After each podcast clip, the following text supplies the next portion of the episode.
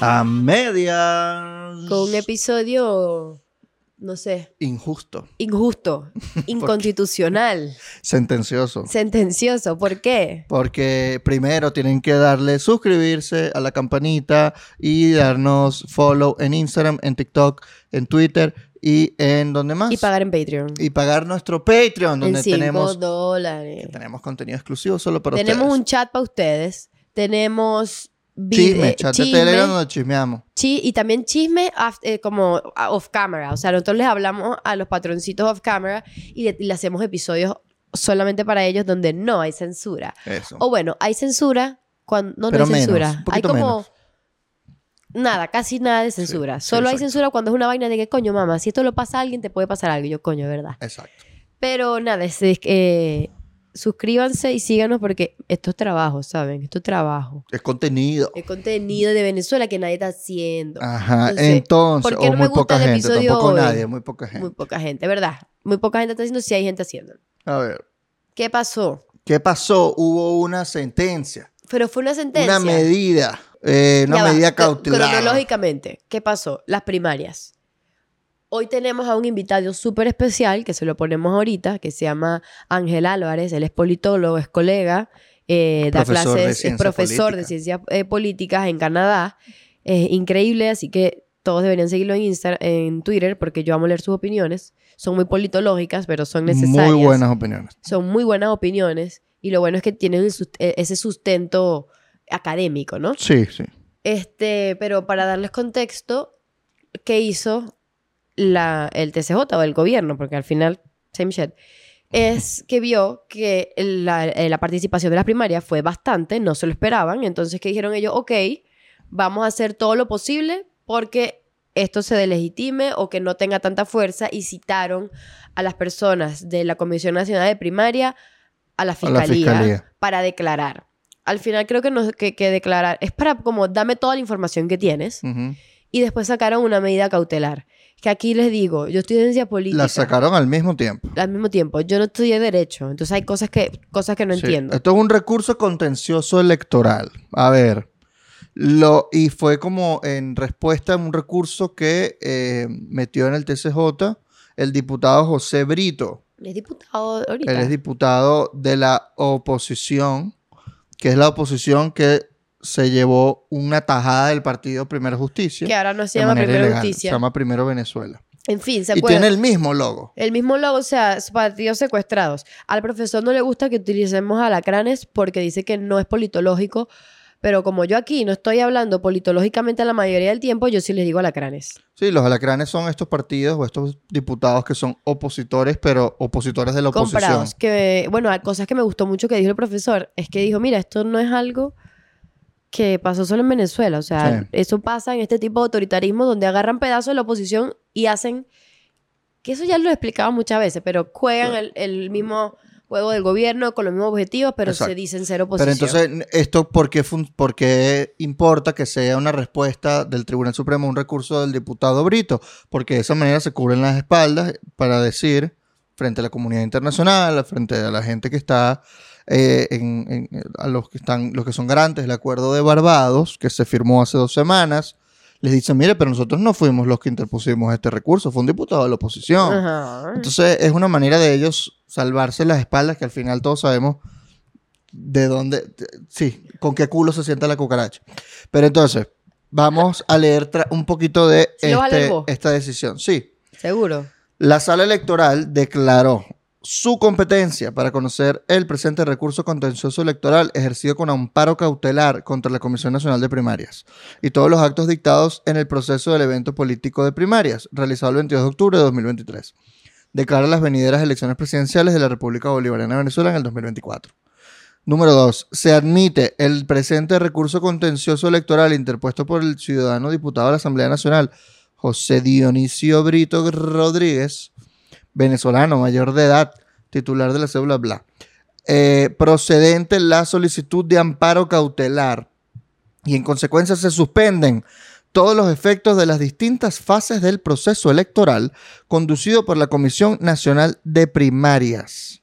O sea, se suponen todos los efectos de las distintas fases del proceso electoral. Yo Es a- decir, tú estás suspendiendo lo que ocurrió. Es O sea, como eso no pasó. cayó un palo de agua, se inundó la ciudad, se llevó un poco de carro y tú estás suspendiendo los efectos de esa Es como, no, no, inundación. no, yo suspendo ese árbol que se cayó. Yo suspendo esa agua. ¿Quién fue el que hizo un tuit que me dio más risa? Que Francisco fue Monaldi. el de Francisco Monaldi. ¿Qué fue que lo que dijo? suspende la ley de gravedad porque les cayó un piano Y es encima. como, que, es como que el chavismo suspende la ley de gravedad porque le cayó un piano encima. Pero en realidad más que un piano encima es que les, les provocó un moretón. Entonces ellos suspenden el moretón, que es el efecto de que El les cayó el piano encima. ¿No? Y se ordena a la Comisión Nacional de Primaria, de conformidad con el artículo 184 de la Ley Orgánica del Tribunal Supremo de Justicia, remitir a este órgano judicial los antecedentes administrativos contentivos en las 25 fases que deben regir el proceso electoral. Desde la convocatoria, es decir, den toda la información, ¿no? Básicamente, eso es lo que, dio, lo que dijo el TSJ, no, una medida cautelar. Ahora, esto tiene relevancia, ¿por qué? Porque están intentando minimizar y reducir la primaria del domingo 22 de octubre.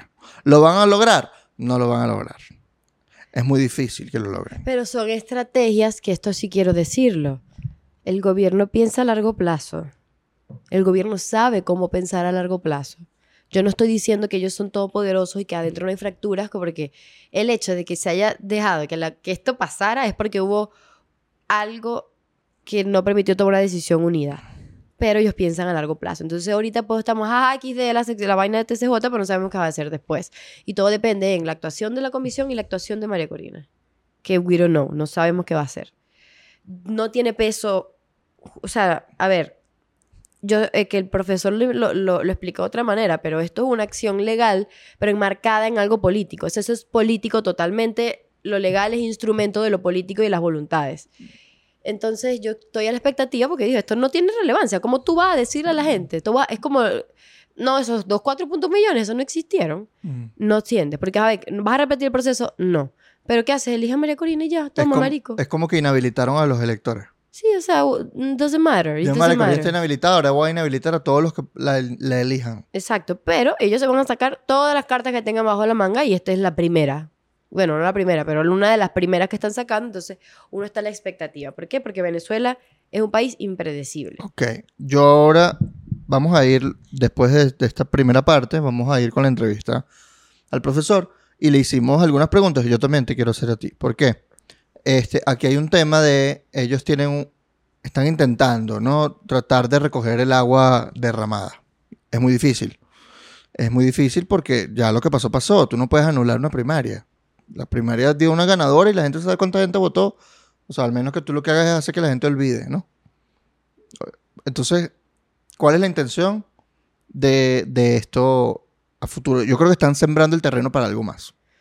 ¿Vos pensáis que esto sembrar el terreno para otra cosa? Para lo- una represión más alta. Es que Para yo- escalar la represión de O sea, alguna yo he manera. estado pensando en eso, pero el- en los ciclos de op- eh, presión opositora, chavismo, bla, bla, bla, que ya le hemos dicho que estos son ci- ciclos, Ujú, este, el chavismo está en fase de reacomodo ujú. y estás en otro contexto con eh, acciones o actitudes que han sido levemente distintas a antes. Entonces ahorita yo digo, o- eh, es evidente que va a haber más represión. Y creo que es evidente que van a ir con eslabones bajos. No va a ser a personas directas porque no les conviene el costo político, como cuando no metían preso a Guaidó. Ujú, O sea, es un costo político muy alto que no, no se lo van a agarrar para ellos pero va a haber represión. Entonces, eh, vas a empezar con medidas institucionales, medidas institucionales, medidas institucionales. Entonces, vamos a ver qué pasa en, Barbados porque va a haber una excusa ahí. Pero yo, yo estoy diciendo que están abonando, pero todavía no saben que van a sembrar. ¿Sabes? Como que hay una tierrita y le echaste jabón, le echaste una vaina, pero todavía no sabes qué vas a sembrar. Porque sacaste TCJ, ahorita es un- para mí fue una medida de intimidación Ujú. que lo citaras. Porque es que, ajá, ¿qué vas a hacer? No puedes hacer nada así, dame todos los papeles, dame todo, ajá, ¿y qué vas a hacer con eso? Ujú. Sí, Muchas porque cosas. ya, ya los cuadernos los quemaron, tengo entendido. Bueno, espero, porque yo no quiero salir ahí. No, sí, sí, yo creo que los quemaron. Eh, y eso, o sea, yo- Igual yo, no creo por que eso estoy... necesiten el cuaderno para joderte a ti. ya saben quién eres y ya saben qué te pone. Pero yo creo que estoy a, la- a eso, a la expectativa. ¿Por qué? Porque estamos viendo los acontecimientos ahorita. Entonces hay que ver cómo se van comportando los actores para no decir, coño, esta es mi perspectiva o este es mi escenario. Y yo ahorita no tengo escenario. No tengo escenario a corto plazo. Yo solo sé que estoy esperando a ver cómo reaccionan las partes porque la sentencia salió hace horas. Sí. O sea, hoy. horas. Hoy. es lunes. Lo- eh, ojalá lo podamos publicar antes del miércoles, pero salió hace horas. O sea, capaz mañana, no sé, alguien dice algo, capaz María Corina dice otra cosa, capaz Casal da unas declaraciones, pero nosotros como ciudadanos estamos a la expectativa de cómo dirige María Corina esto, porque al final es eso, es la, nueva líder de la oposición. Sí, ella le va a tocar nadar, básicamente, y, y tratar de buscar eh, Y no sé qué lo que ese va a hacer. camino. Y no sé lo que va a hacer. Yo tampoco, no, no, nadie sabe lo que puede hacer. O sea, no, capaz puede introducir unos recursos en la Corte Yo no creo. Interamericana de Derechos Humanos. exacto, yo una creo que lo puede así. hacer Pero afuera. igual Venezuela ya no es parte. Exacto. de Entonces. ¿qué- cómo, ¿cómo va a ser su respuesta a lo que está haciendo el gobierno a la Comisión Nacional de Primarias? Eso es lo único que estoy... Por eso, yo lo que creo que es parte de una escalada de represión. Que van a empezar a reprimir. Algo que a mí me A llama- pesar de que el costo sea alto, sí. porque, les Pero los reprimir pueden- cómo? porque los pueden volver de, de- de- cualquier manera. No necesariamente tiene que ser prisión. Sí, pero ¿a quiénes? Al, a Casal, prohibición de salir del país, lo que Ah, sea. ¿sabes? Cositas, pero no creo que los metan preso ahorita. No creo. Pero el, el punto es que va, creo que viene una escalada y no les, a pesar de que sienten que el costo puede ser alto, por eso hacen estas cosas por un de ladito con Brito y vaina, este, como para que el, Barbados, eh, ellos tengan con qué defenderse, que van a ser puras mentiras y puras argucias legales, porque al final son ellos los que están eh, detrás. Son los ellos, grandes no, ellos no quieren a María Corina en la mesa. Obvio, pero es que va no a hablo de que eso. estar en la Hablo de Barbados. Bueno, ese acuerdo va a tener que meterte a María Corina. ¿Cómo vas a ignorar a María Corina? Pero capaz María Corina no está, y está Blight, y ella habla con Blight. Ah, ¿me bueno, también. Y ya Blight representa sus intereses. Vamos a así. ver, vamos a ver, pero estamos muy a la expectativa. porque sabemos que ellos no van a sentarse con, con ella en una mesa. We don't know that. No, no, ya lo dijeron. Ay, Ya pero lo eso lo dice en público, uno nunca sabe. Pero obviamente, no. obviamente Ahorita no. lo van a hacer. No, lo van a Ahorita hacer. no lo van a hacer. No lo hicieron con Lester Toledo de BP. No lo dejaron sentarse en esa mesa. Es verdad. ¿Van a dejarme a Corina? Por favor. Para pensar. Lo dudo. Pero Para yo creo que. María Corina va a tener. Está hablando con Blight, ella lo dice. Sí, sí. O sea, sus, sus intereses Y están yo, allí y, yo, y yo, representados. dentro de todo, yo creo que Blay es una persona que respeto. Ahora, dentro de qué, qué es lo que va a hacer María Corina, no se sabe, ¿no? Pues, pero ya tiene que dirigir esta, a encauzarlo de alguna manera. Y, y no, y no decimos que nada más va a ser protesta y ya, porque yo creo que eso es lo que están buscando. Yo creo que están buscando este, que, que la oposición reaccione. Ellos volver a tomar el control del el, el framing del discurso. Fíjate que no hablan de fraude en el, en el, en, en el Dice recurso es- no, contencioso. dice, const- no, pero dice que son acciones inconstitucionales e ilegales. Ajá, pero no hablan de fraude. La palabra fraude no está. No está. Entonces es muy distinta la narrativa de Jorge Rodríguez, de fraude, de los números, de que eso es mentira, Ah, a lo que estás haciendo decir legalmente. que esto es otra, ¿sabes? Esto, esa es la propaganda y esto es lo que están tratando de argumentar legalmente, exacto. que es que tú no puedes hacer una elección sino solamente el CNE, A verga, pero si no, no. pero es una elección privada. El profesor Ángel lo explica Lo muy explica, bien. así que creo que nos vamos con él. Sí, más Hagamos adelante. así. Pero antes de irnos con él, eh, yo creo, y le pregunté esto al final de la entrevista, sobre 2024. No, sobre el, el 3 de diciembre, que viene el, el referéndum consultivo sobre el Esequibo. Yo creo que tiene un efecto importante en lo que va a pasar en 2024. Yo no, sé qué- yo no sé si están abonando el terreno por un posible conflicto bélico. Vos decís. Por lo menos No, ey, un bloqueo vaina, naval. Te voy a decir una vaina. Quizá no lo tiroteo, descarto, ¿sabes? No lo descarto. Es como esta es la excusa. Vamos a porque están metidos mucho en esa narrativa y tienen Mm. rato en la narrativa. Y ya está padrino. E lo- o sea, e- las Fuerzas Armadas están ahí ya con ese peo. Incluso pensamos en dejar el episodio del Esequibo para después porque nos dimos cuenta que era como que seguir la narrativa de ellos. Porque el, el, el tema de Esequibo tiene 4.000 años. Millones de años. O sea, no millones de verdad, pero tiene mucho tiempo y recuerdo... Sí, es de- o sea, empezó en el siglo XIX el, el peo, Pero la narrativa del chavismo habla mucho. Yo recuerdo de los buses esos rojos que tenían atrás, yo estaba estudiando todavía y decían el Esequibo es, es nuestro. Ujú, sí. Entonces, no es algo que se sacaron de la nada, ya tienen como rato trabajando, pero ahora le están dando fuerza. Entonces, ahorita, ayer creo que fue, salió Delcy echándole paz al presidente de, de de Guyana. Guyana. Entonces, Y mm, Guyana ignoró completamente a. Venezuela y le dio permiso a, a las petroleras a empezar a pe- a explotar petróleo. Of course, porque ellos nunca lo hicieron. Entonces hay un tema allí, este, y lo, lo interesante es que Chávez dijo en el 2004 que él no se oponía a que Guyana utilizara esas aguas para su beneficio, bla, bla, bla, no bla, el- beneficio de ser, de- claro. Entonces eso es lo, hay, hay responsabilidad de Chávez en este asunto. Of course it is. Eh, que es una cosa histórica desde hace mucho tiempo y en el 1899 o 91, no recuerdo bien ya, hubo un laudo arbitral que falló a favor de Guyana y luego en el 60 y algo o el 40 y algo, verdad no recuerdo bien la fecha, hubo una, un juicio que di- dictaminó que una de esas personas estaba como que comprada o estaba parcializada a favor de Guyana, entonces se declaró nulo y, y era como un, todo un tema legal que hay que evaluar aquí con un no historiador y un abogado. Pero- Pero, pero ellos están haciendo algo político. ¿eh? Exacto, ellos están usando todo eso como político. Me gusta que mencionara eso. Yo no pienso que, ay, que vamos a meternos bla, bla, bla, pero va a haber una vainita. un No, bloqueo naval, pero yo- alguna vaina va a Pero haber. yo no siento que vaya a tener mucho impacto. Yo- pero es que si a tú, de- menos que... si tú declaras un estado de emergencia nacional, tú puedes suspender. Ay, coño, pero eso, a- a- vaina. así gobernó Chávez y gobernó Maduro por mucho rato. Claro, Y, y, o sea, tipo, no, no es algo que... ¿Qué vas a hacer? depende. O sea, vas a agarrar una... un- ¿Vos creéis que de verdad va a tener un impacto en política internacional cuando tenéis una guerra ahí en Palestina con, con Israel y después la otra guerra de Ucrania y Rusia? ¿Quién te coño te va a parar a vos a tu Guyana? Exacto. Una, un Y coño. si no es una guerra, tipo con violencia, o sino sea, más ¿qué bien vas como. a hacer? Una peleita Sí. de... "Eh, No, si es como una especie de bloqueo naval, una vaina como que, que genera una tensión, pero que no termina desembocando en una guerra. Yo espero que no tenga sino un el conflicto, impacto que nada más un quieran. conflicto armado, un, un conflicto bélico, ellos podrían retrasar la elección y bla, bla, bla, bla, bla.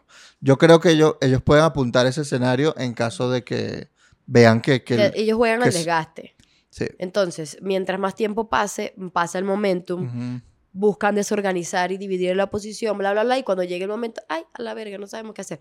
Que no creo que pase. Pero si ya tenemos Bueno, un no sé, escenario, ahorita, coño, oposición, pendiente ahí, claro, pendiente María Corina. ahorita María Corina es la que tiene como que el momento agarrado por, la, por las manos, pero se lo están tratando de quitar. Claro, pues. pero vamos a ver qué hace. Por eso digo, Claro. hasta este momento yo, yo estoy bien con todo lo que ha, dicho- lo que ha hecho María Corina. Falta un mes para ese referéndum, no falta mucho. Ah, bueno, viste. A ver, que estamos en noviembre. Claro, ya el 3 de noviembre es ahorita, en unos días. entonces no van a hacer un coño.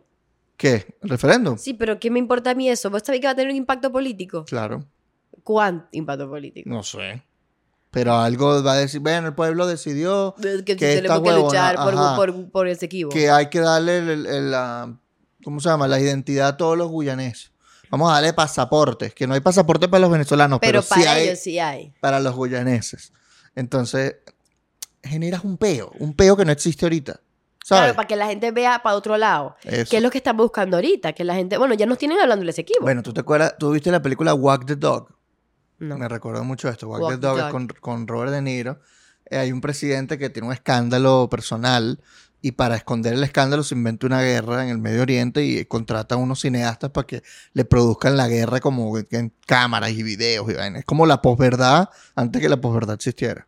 Es una película muy buena. Es eso, se inventa una guerra para pasar de largo en las elecciones. No, eso es algo que... O esa es la otra, que, que, que más bien hace elecciones, pero Maduro sube las encuestas porque está protegiendo al país, porque está Ay, li- pero no va- liberándonos de... Está dándonos Pero el igual no creo, o sea, yo creo que puede, eso, aquí, ahora que lo dices, puede ser como... Para Avivar el sentimiento nacionalista. Para las bases, porque ¿qué le sorprendió? Claro. Coño, que tenías a los sectores populares votando por la jeva que dijiste que era cifrina.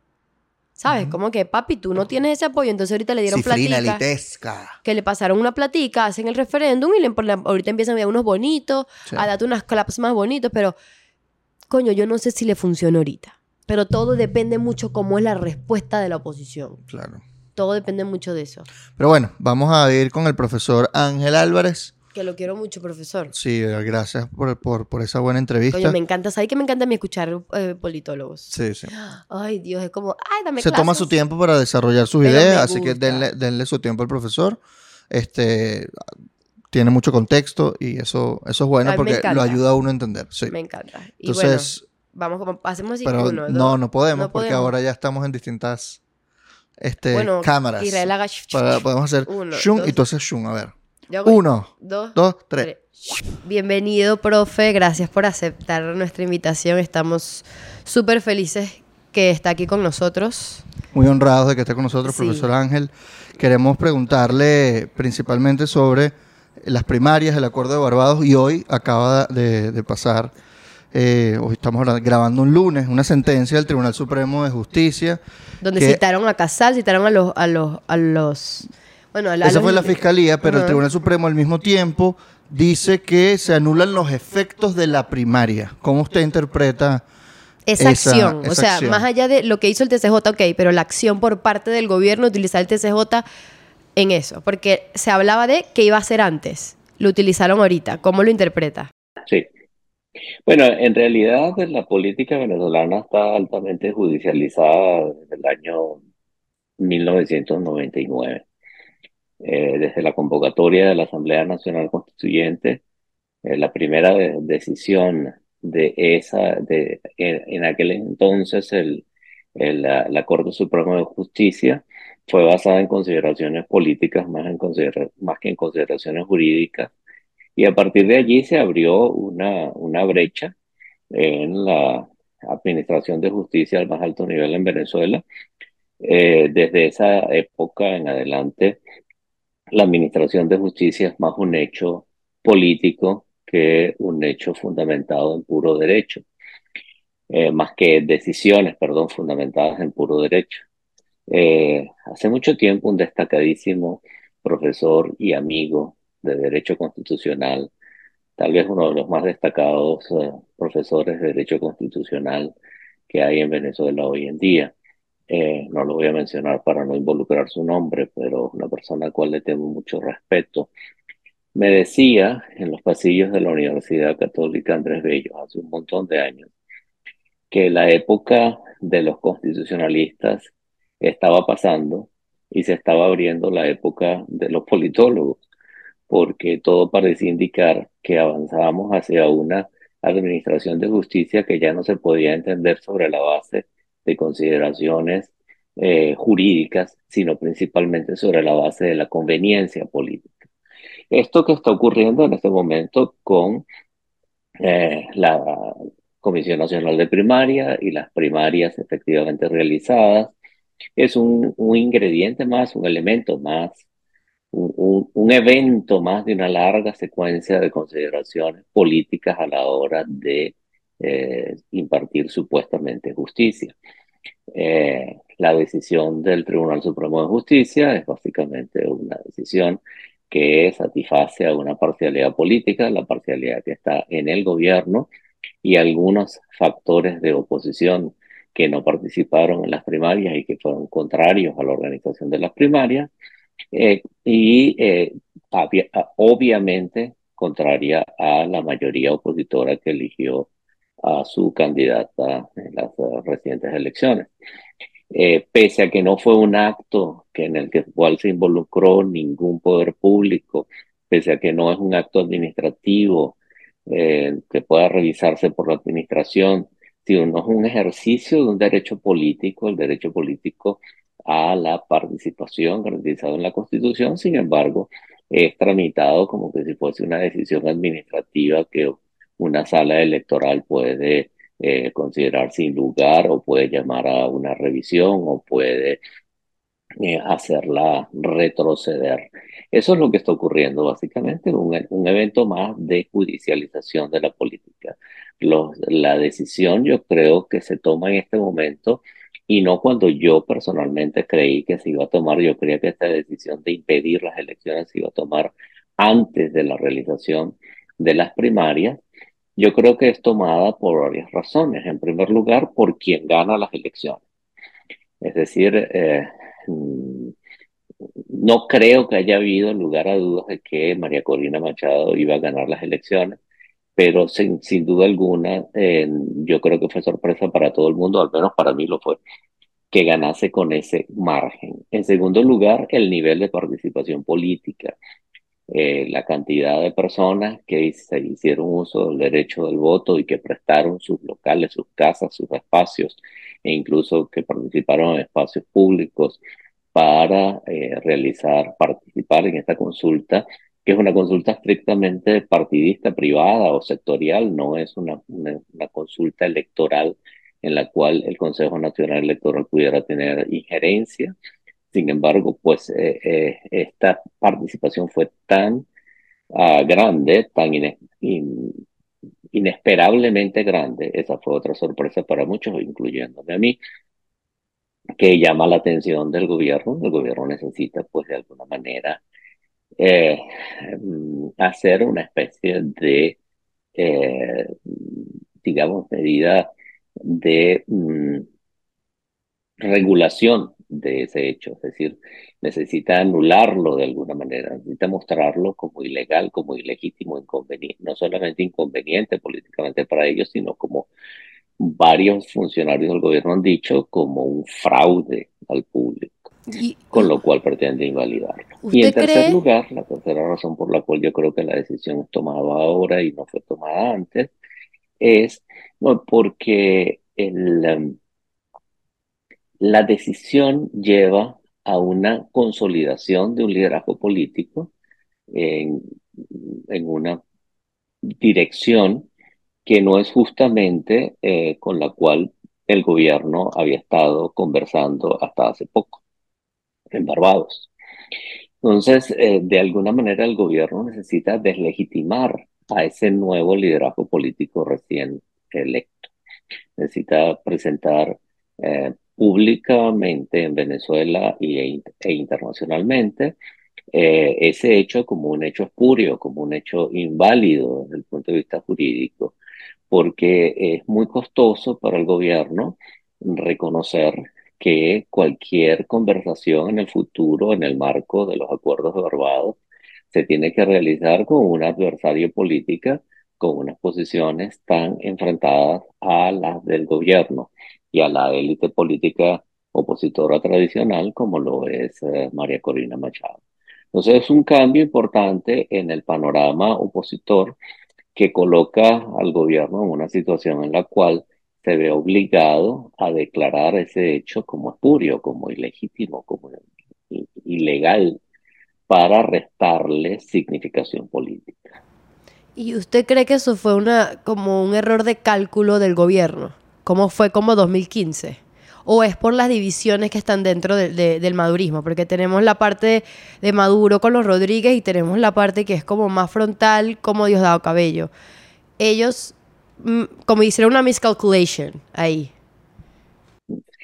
Puede ser, o sea, puede ser que haya habido un mal cálculo, miscalculation, como tú dices, respecto de lo que pudo haber ocurrido producto de las fracciones internas pero es que yo creo que además era sorprendente para todo el mundo. Yo creo que se sorprendió la misma oposición. Yo creo que nadie dudaba que María Corina podía ganar, pero lo que yo creo que sorprendió a todo el mundo fue el volumen de la participación.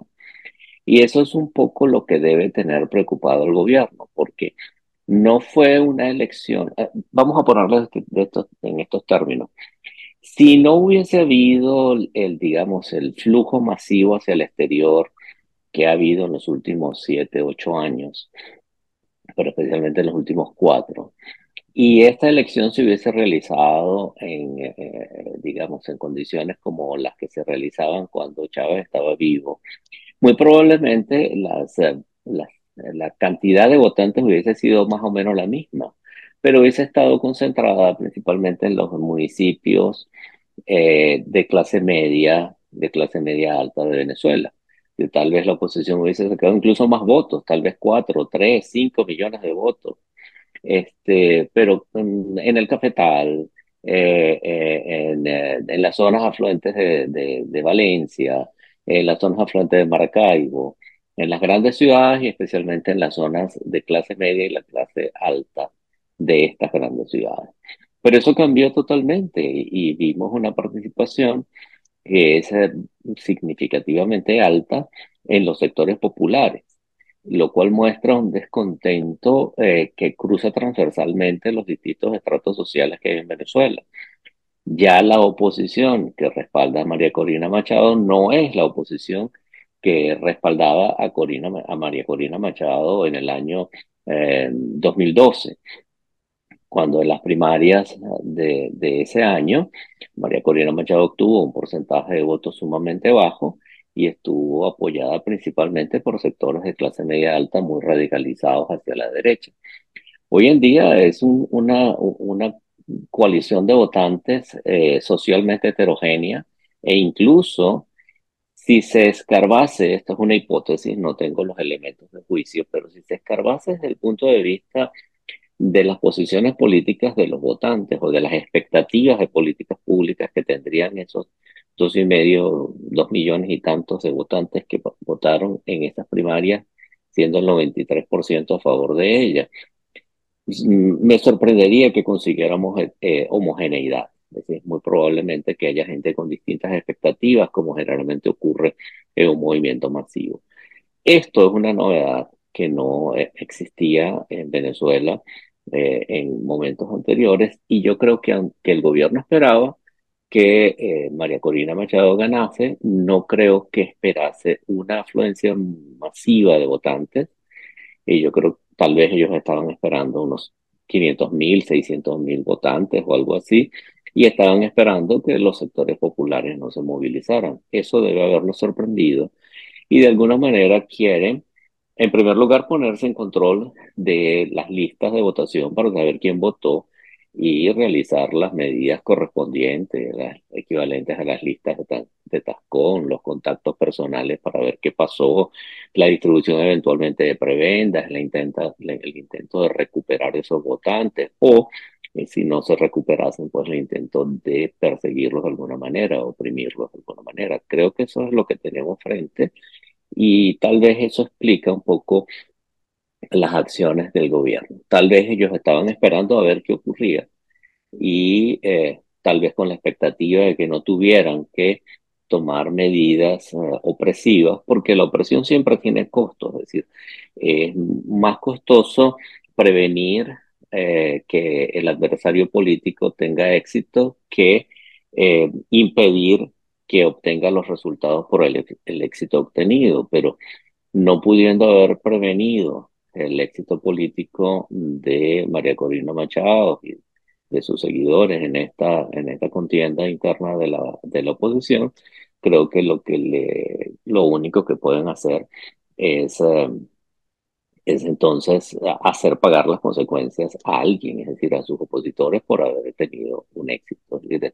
Eso tiene más costos, evidentemente, pero la razón por la cual eh, no pudieron prevenir el hecho, no lo o decidieron no prevenir las primarias, no tener medidas, uh, una reacción preventiva de los resultados de las primarias, puede haber sido una mezcla de lo que tú señalas, es decir, fragmentación interna, falta de mm, acuerdo sobre qué hacer, pero tal vez también una subestimación de las capacidades de movilización espontánea de la población, porque esta fue una movilización muy espontánea. Las maquinarias partidistas de los, de los partidos venezolanos prácticamente no existen, de los partidos de oposición de forma tal que fue básicamente la gente que se movilizó espontáneamente. Profe, esta especie de inhabilitación que le hacen a, la población, porque es como que inhabilitan a los electores que votaron por ella, porque básicamente esta sentencia no tiene ningún sentido, están tratando de anular algo que ya pasó. O sea, no se puede anular un hecho político, al menos no jurídicamente. Eh, ¿Por qué usted cree que en lugar de tratar de anular el hecho político, van con esta, de esta forma judicializada. Tiene que, ver con el, sí, tiene que ver con el acuerdo de Barbados. Es decir, ¿por qué no la meten presa y ya, sabiendo que es una potencial amenaza? ¿O por qué no la exilian? Y, o sea, ¿tiene que ver esto con Barbados, con las sanciones? Bueno, hay que tomar en consideración que la naturaleza del juego político venezolano, por la naturaleza del sistema político venezolano actual, eh, tiene, una, tiene ingredientes distintos a los de un autoritarismo tradicional, es decir, un autoritarismo tradicional como el de Marcos Pérez Jiménez o el de Pinochet o el de Fidel Castro, o sea, uno de izquierda, de derecha o lo que ustedes quieran. Básicamente el autócrata toma decisiones básicamente represivas porque no incorpora el juego político a la dinámica de funcionamiento del sistema político la autocracia controla, el autócrata controla todo el poder y cualquier eh, mm, mínima expresión de descontento es rápidamente reprimida. Esa no es la naturaleza del régimen político venezolano, no lo ha sido desde ningún momento de su historia y aunque ha habido una tendencia mm, creciente a la autocratización o como dicen algunos, expresión que a mí no me gusta, pero la voy a usar porque es de uso común, una deriva autoritaria.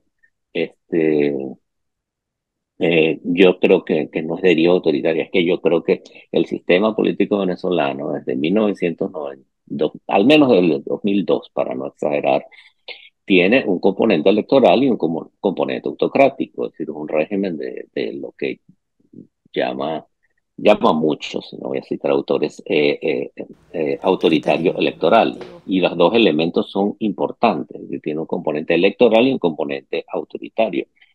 Y los dos componentes marchan de la mano y a veces con tensiones entre sí, tensiones que generan incluso incentivos cruzados de los participantes. No es un caso original del caso venezolano, es una realidad que existe desde hace muchísimos años pero tal vez los casos más emblemáticos en la región, ejemplo, fueron el gobierno del PRI durante 70 años en, en, eh, México.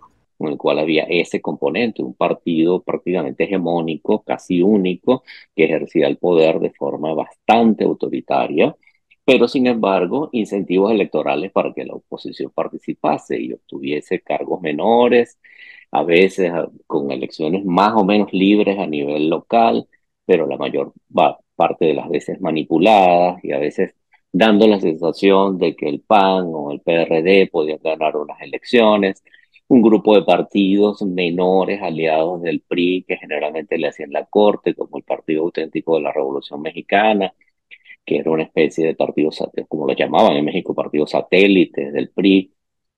O sea, ese, ese modelo pues existe. aquí lo podemos llamar que son los partidos cooptados o los partidos de los alacranes. Exacto.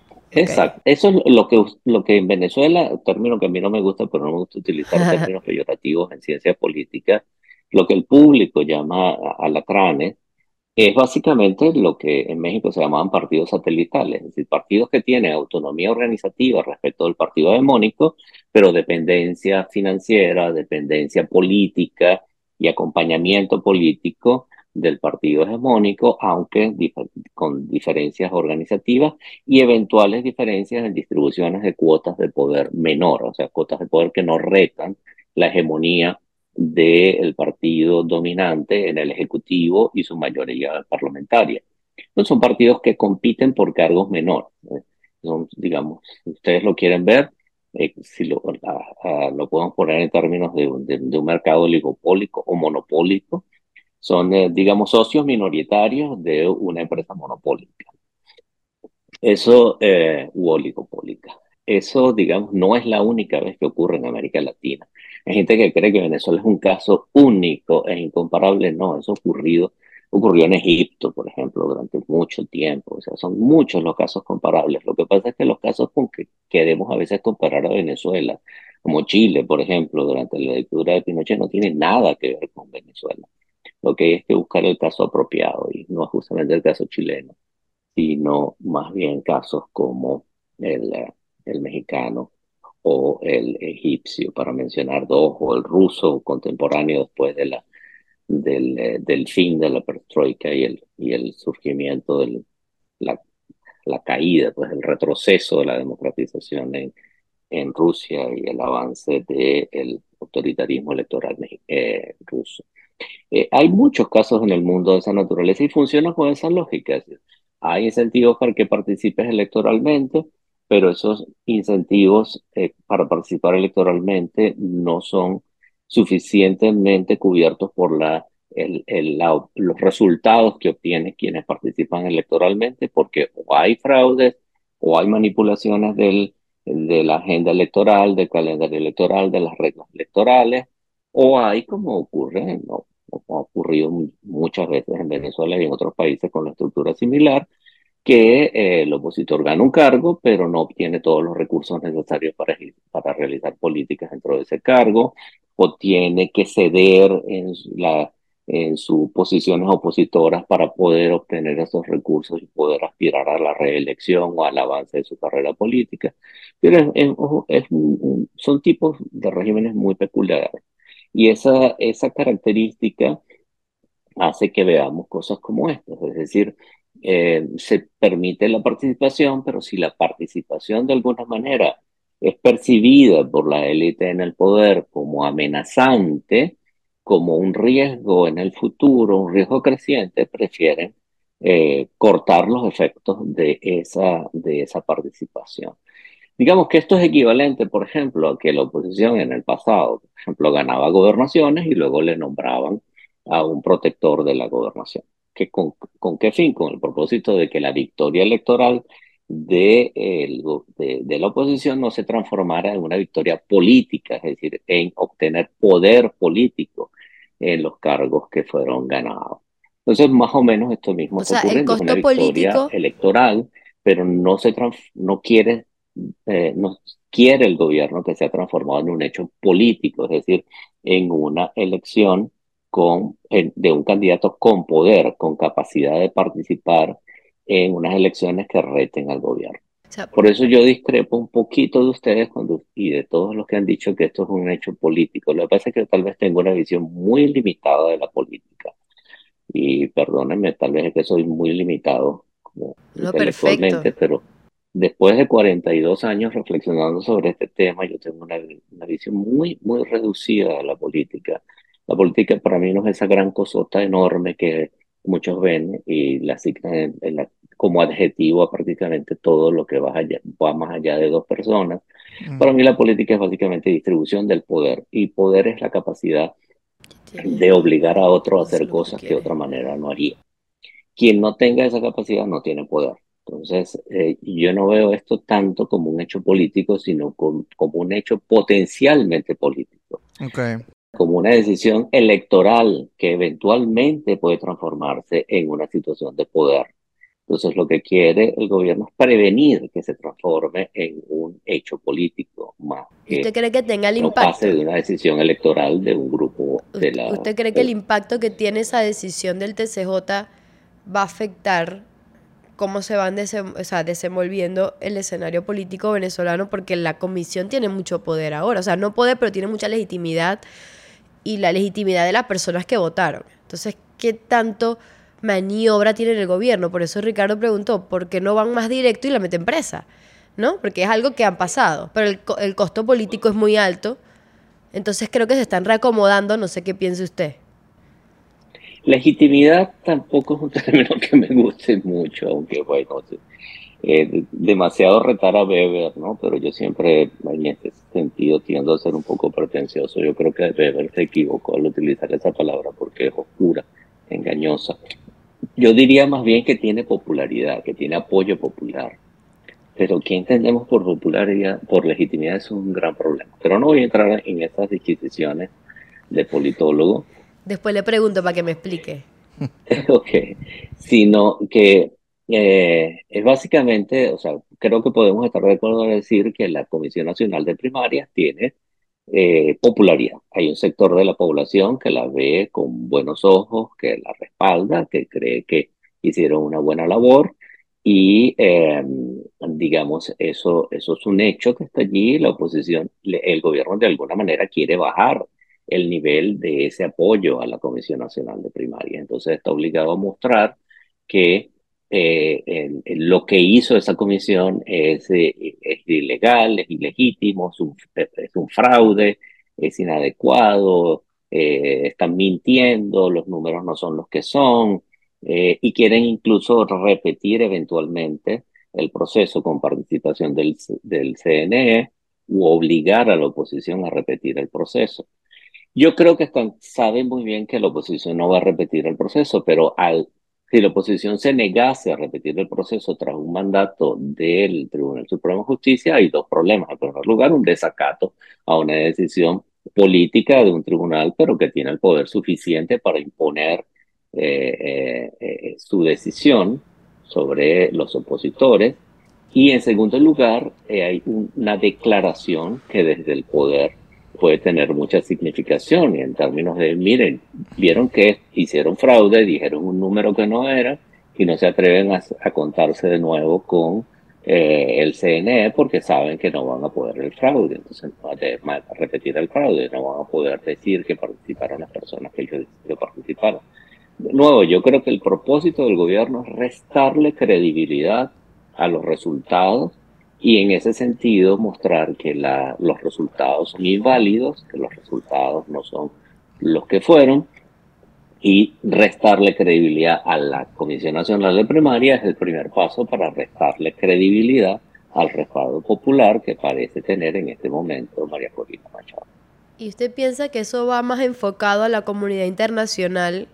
Ponemos contexto Barbados, contexto la narrativa nueva que tiene Maduro, o también, o sea, o es las dos caras, adentro y afuera. Yo creo que las dos caras, creo que va en las dos direcciones. Eh, de alguna manera, eh, digamos, el gobierno tiene alguna caja de resonancia a nivel internacional muy disminuida en comparación a la que tuvo Chávez durante mucho tiempo, pero de alguna manera puede haber, digamos, voceros de la izquierda mundial, de la, en la prensa internacional, en algunos gobiernos progresistas o de izquierda de América Latina que pueden comenzar a dudar un poco porque o no conocen plenamente la realidad política venezolana o la conocen y saben muy bien cómo es, pero les conviene jugar el juego de sintonía con el gobierno de Maduro. Y entonces, em, de alguna manera, se convertirán en cajas de resonancia de estos intentos de desprestigiar el resultado de las primarias y la labor de la Comisión Nacional de Primaria y, en consecuencia, desprestigiar el éxito de María Corina Machado. E internamente también, porque en primer lugar, si se ponen en los nombres de los que votaron, de las personas que realizaron el, acto de sufragio a favor de María Corina Machado, pueden eventualmente realizar medidas punitivas, amenazas, sanciones o incluso también intentos de recuperar en algunos sectores eh, esos votos mediante pues, políticas eh, de, distribución de prebendas. Se combinan las dos cosas, obviamente, en todo régimen político, no solamente en el actual venezolano, o sea, toda la política en la cual están de por medio de las masas se utilizan tanto mecanismos coercitivos como mecanismos eh, de, de, distribución de beneficios materiales u oportunidades. Entonces, esto pues sencillamente yo creo que es una de las cosas que tiene en mano, que tiene en mente, o sea, eh, crear una duda razonable en algunos sectores de la opinión pública internacional y crear mecanismos internos en Venezuela para disminuir el, impacto eh, y la credibilidad de esos resultados. Profe, y obviamente el respaldo futuro de esa candidatura. a eso iba, profe, ya para terminar, porque sabemos que tiene el tiempo contado. ¿Qué espera para 2024? Si todo parece indicar que no van a dejar lanzarse a, María Corina Machado por ningún, por ningún motivo, no tiene ningún incentivo para dejarla correr, ¿qué espera usted? ¿Espera que ella nombre un sucesor o, o cómo, cómo lo ve? No estoy seguro, yo no creo que lo haga yo creo, no estoy ni siquiera seguro de que le convenga hacerlo. Y no estoy ni siquiera seguro que sea mm, desde el punto de vista político adecuado hacerlo, por varias razones. En primer lugar, si María Corina Machado nombraron su, un sucesor, está de alguna manera reconociendo la derrota frente al gobierno de Maduro, lo cual sería para ella un costo desde el punto de vista político muy grande. Eh, después de la victoria que obtuvo. Entonces, no creo que estaba, estaría dispuesta a hacer eso. En segundo lugar, que no hay ninguna razón para pensar que la persona que sea acordada por consenso o ungida, como algunos han dicho en las redes, por María Corina Machado, no vaya a ser inhabilitada también. Y que si esa persona luego unge a otra, no vaya a ser inhabilitada también. No hay ninguna razón para pensar que va a haber, digamos, una transferencia de, si acaso la hubiese, una transferencia del respaldo, cosa que no creo que sea automática. No creo que los votantes que votaron por María Corina Machado luego digan, ah, entonces María Corina Machado va, está apoyando a X y ellos vayan automáticamente a transferir su lealtad a ese otro X pero al mismo tiempo no hay ninguna razón para que no lo inhabiliten por cualquier razón. O sea, no, eh, pareciera absurdo pensar que eh, es posible, primero, transferir ese, ese, ese respaldo y en segundo lugar, que la persona a la cual le transfieran el respaldo no reciba una sanción también. No veo la, la, razón por la cual esto no pudiera ocurrir. Esto, Entonces, en, realidad, ¿qué, ¿qué, es lo que, lo que ocurre para los 2024? Mire, lamentablemente me gustaría tenerla, pero no tengo una bola de cristal. Entonces, no sé qué va a ocurrir en el futuro. No, no tengo la, menor idea de qué va a ocurrir en el futuro. Pero elucubrando, creo que puede, puede que ocurra lo siguiente. Yo creo, y tal vez me equivoco, que estas elecciones lo vengo diciendo desde antes de que, apenas cuando se anunció que las primarias iban a ser convocadas, es decir, no me acuerdo en qué momento de este año, pero bien temprano en este año, cuando escuché por primera vez que la oposición iba a primarias, nunca vi estas primarias como un proceso para elegir un candidato, porque no veía las condiciones para que se produjeran en Venezuela elecciones competitivas similares, por ejemplo, a las del 2012 que fue la última vez, tal vez, que tuvimos unas elecciones más o menos competitivas. Eh, entonces, eh, y especialmente después de 2015, muchísimo menos. Las vi como unas eh, elecciones para elegir un liderazgo opositor. Liderazgo opositor que tendría que hallar el camino para ver cómo encausa su, su acción con el propósito de enfrentar el gobierno que eh, adversa ese liderazgo opositor, es decir, el gobierno de Maduro. Pero la vía exacta por la cual pudiera hacerlo ya depende de ellos, no depende de mí, no tengo ni idea de cómo lo, lo podrían hacer. Y si la tuviera, tampoco lo diría, pero no creo que yo tenga ninguna incidencia sobre lo que los políticos venezolanos puedan pensar o hacer. Pero eh, en todo caso, depende del liderazgo saber qué hacer en el futuro, pero no vi estas primarias nunca como un proceso para elegir un candidato, sino un proceso para elegir un eh, nuevo liderazgo después del deterioro salvaje, y perdonen el adjetivo nada politológico, que sufrió el liderazgo opositor venezolano desde 2015 hasta el momento el liderazgo venezolano logró su, su, su nivel tope, su cenit de, de, popularidad y de respaldo y de credibilidad en el público en 2015 y de 2015 a 2021, 22, eh, de alguna manera, por diversas razones que es muy largo analizar en este momento, eh, perdió ese respaldo popular. Y, eh, digamos, yo creo que los resultados de las primarias lo confirman realmente termina siendo electa la, la más distante de todos esos, la más distante del núcleo de poder del G4 y la más crítica a el liderazgo tradicional de la oposición venezolana. Entonces, eso es lo que ha ocurrido. Lo que ha ocurrido es que hay un nuevo liderazgo de oposición, ese liderazgo además no es partidista, porque 20 es una pequeña organización de cuadros activistas a favor de María Corina, es un liderazgo personal, el liderazgo de María Corina Machado. ¿Para qué va a hacer María Corina Machado con ese liderazgo de aquí en adelante? Les confieso que no tengo la menor idea y estoy a la expectativa para seguir estudiando y aprendiendo eh, de, la acción política, eh, de los liderazgos políticos, pero no tengo la menor idea qué va a hacer. Me encanta que lo diga porque no muchos dicen que no saben. Creo que va a haber elecciones en el 2024 creo que en esas elecciones no va a estar permitido la participación de María Corina Machado y aquí estoy, aunque dije que no tenía una bola de cristal, estoy especulando respecto al futuro.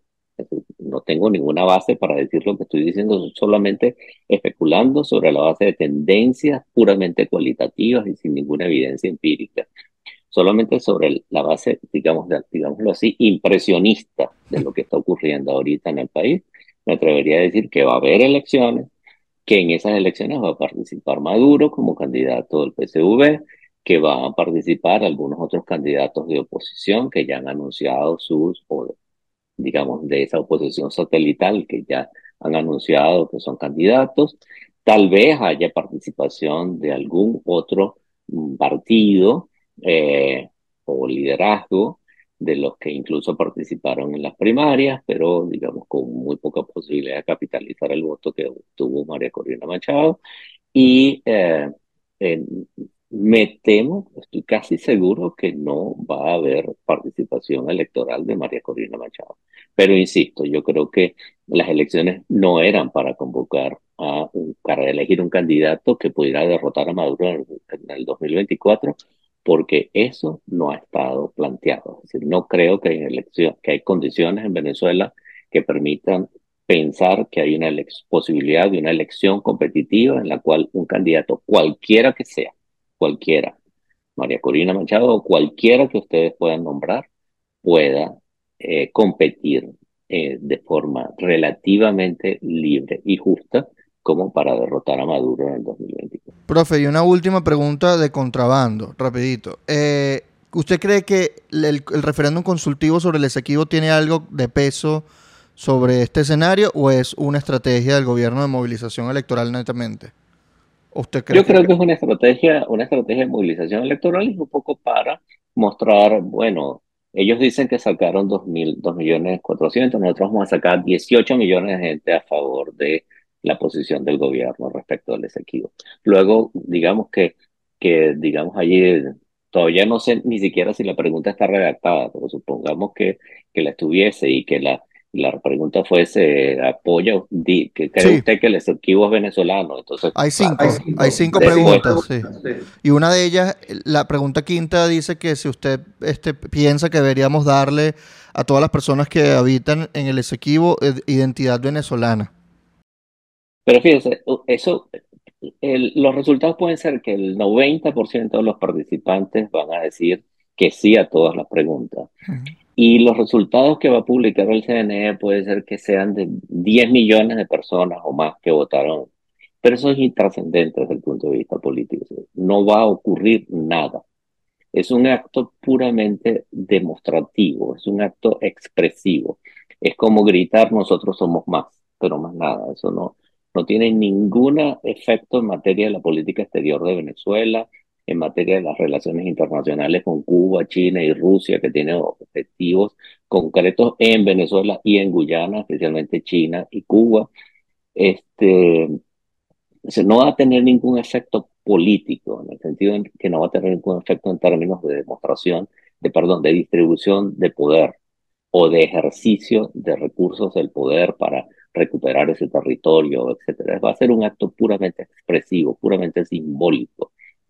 Eh, y en esa medida, pues sí contribuye a reforzar el poder de los que tienen el poder, pero no tiene consecuencias sobre distribuciones de poder. Entonces no creo que sirva para más nada, sino para decir nosotros somos más. Eso, ese va a ser su función. Y decir, mentiras, como siempre. Seguidores de, Maduro son muchos más que los seguidores de, claro. de, eh, de la oposición. Bueno, en este caso los seguidores del Esequibo. El seguidor del Esequibo. Pero Claro, pero es que los seguidores del Esequibo son los que votaron por la propuesta de Maduro. Claro. Entonces, eso no se va a decir, la población votó a favor de tales y tales y tales cuentas. Recuerden que eh, en la historia electoral venezolana, Chávez fue capaz de transformar hasta un referéndum local para elegir, para decidir si había un casino o no en un determinado municipio, en una elección de ratificación de su liderazgo. Todas las elecciones, hasta las de alcalde, de concejales, eran básicamente elecciones sobre Chávez. Estaba presente la figura de Chávez, estaba presente en los ojos de Chávez, estaba presente incluso físicamente Chávez en las elecciones. Entonces, eh, todo acto político en Venezuela, desde 1999 hasta 2000, 13 eh, eh, era Chávez la presencia, porque la gente que votó por Maduro en realidad estaba votando por Chávez. Ahora eso se ha cambiado a Maduro, entonces Maduro va a transformar este referéndum en cualquier, en una, eh, un referéndum consultivo, lo va a transformar en, una, en un plebiscito de ratificación de su liderazgo. Perfecto. Bueno, profe, Muchas creo que ya usted tiene el tiempo eh, contado. Muchas gracias por darnos su tiempo, su sabiduría, sus análisis aquí en A Medias. Cuando publiquemos el episodio se lo pasamos. Y de verdad, muchísimas gracias, por estar acá. Muy contentos y honrados de, su presencia en el programa, profe. Cualquier cosa, estamos a la orden. Seguro, hasta luego. Y en conclusión... Quedamos a medias. Recuerden suscribirse, darle a la campanita eh, sigan al profesor Ángel Álvarez en su Twitter. Los dejamos Específicamente en Twitter, que es me encantan sus opiniones. Y recuerden que tenemos gira universitaria. Sí, vamos a ir a Caracas, Barquisimeto, Maracaibo, eh, Mérida, Puerto La Cruz, Mérida, San Marinas y San Cristóbal. Y falta una. Y Puerto Ordaz. Puerto Ordaz. Este, creo que este mes, creo que vamos a ir a Puerto Ordaz y a una universidad caraqueña. ¿Ok? Vamos a ver. Suerte, esto es suerte, Esto suerte. es manifestar. Manifestar, ojalá.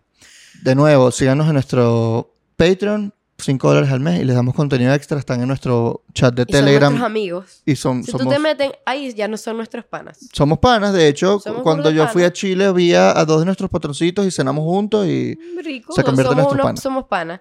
Entonces, bueno, los esperamos en el próximo episodio. gracias. Bye. Bye.